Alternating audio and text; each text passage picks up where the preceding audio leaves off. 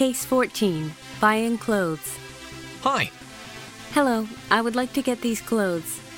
Okay, it'll be $70.50. How would you like to pay? By cash or by credit card? I'd like to pay by credit card. Please insert your PIN number. I'm sorry, but I don't know my PIN number. Can I just sign it? Sure. Please sign here on this tablet. Here you go. Have a nice day. Same to you.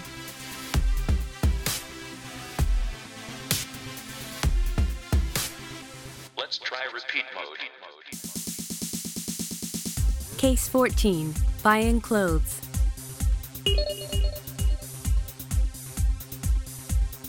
Hi.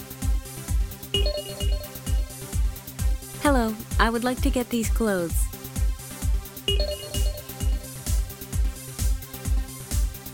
Okay, it'll be $70.50. How would you like to pay? By cash or by credit card?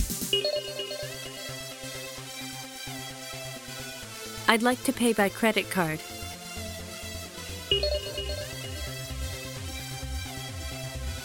Please insert your PIN number.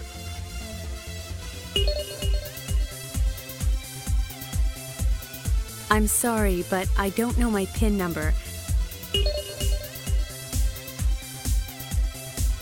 Can I just sign it? Sure. Please sign here on this tablet. Here you go. Have a nice day.